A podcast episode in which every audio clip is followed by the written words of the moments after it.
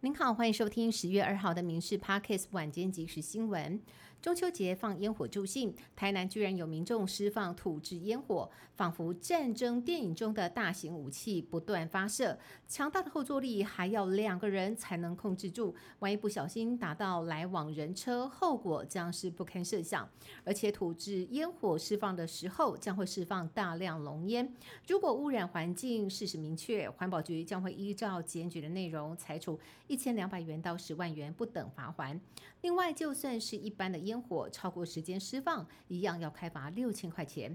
为了维护中秋环境品质，台南市政府跨局处稽查，针对夜间易群聚的热区加强取缔，一旦超过管制时间释放烟火，就会立即开罚。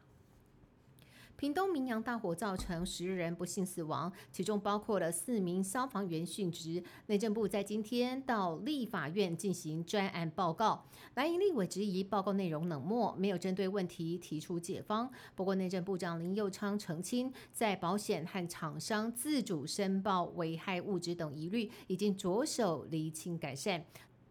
针对大火造成了四名消防员不幸殉职，消防员工作权益促进会宣布，国庆之前要夜宿开道抗议。林佑昌承诺，针对大火将会持续跨部会讨论，做出检讨改善。第十四号台风小犬转为中台，凌晨两点从鹅銮鼻东南东方八百六十公里处。一路向西北转西进行，强度也有逐渐增强的趋势。中央气象署表示，预计明天清晨到上午发布海上警报，下午到晚上发布陆上警报。当台风靠近台湾的时候，强度可能来到中台上限。预估周三、周四。影响台湾是最为剧烈的。小犬的结构完整扎实，预计通过台湾南端，未来一周天气都会受到台风的影响。小犬要到周五才会逐渐远离台湾，受到东北风的影响，东北部地区会持续降雨，气温也会逐渐转凉。小卷台风升级为中度台风，预估直扑南台湾而来。目前在屏东芳寮乡养殖业者开始防台准备，这里的鱼种包括了龙胆石斑、龙阿鱼等等。台风来袭的前一天，养殖渔民们还会事先把整池的水换新。另外，在芳寮沿海工作人员也忙着赶修海水的管线，因为上一次海葵台风毁损，这一次呢要趁着小犬台风来袭之前，赶快固定好，把台风造成的损失降到最低。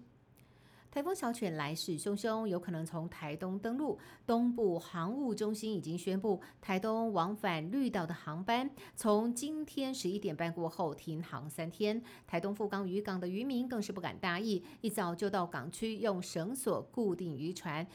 一旁的工人连忙赶工，因为先前被海葵台风吹坏的遮雨棚还没有修好，没有想到又有台风来，只能够抓紧时间将钢梁上的螺丝锁紧。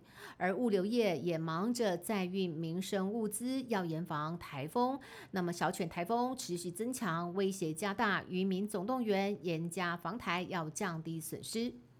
苹果新机上市不到两周，就发生了手机过热导致机身发烫，或者是充电被迫中断等灾情。原本有消息指出，手机之所以会发热，是因为台积电的三纳米制成晶片出包。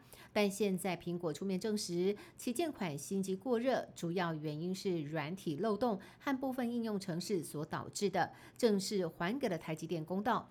苹果打算更新软体解决过热的问题，并且强调不会因此降低效能。苹果重振市场的信心，也让台积电今天股价受到激励，上涨七元，触及五百三十元。有民众带小朋友去儿童新乐园，当天有一系列的市集活动。不过有家长反映，小朋友拿到的赠品令人傻眼，上面竟然印着中国的教育宣传字样。台北捷运公司接获反映之后，就立刻针对园区总共二十家摊商进行稽查，其中短尺类的赠品只有两种。但都不是网友在脸书上揭露的产品。虽然查核过后没有发现争议赠品，但是风波发生在选举年，难免被放大检视。以上新闻由民事新闻部制作，感谢您的收听。更多新闻内容也请上民事新闻官网搜寻。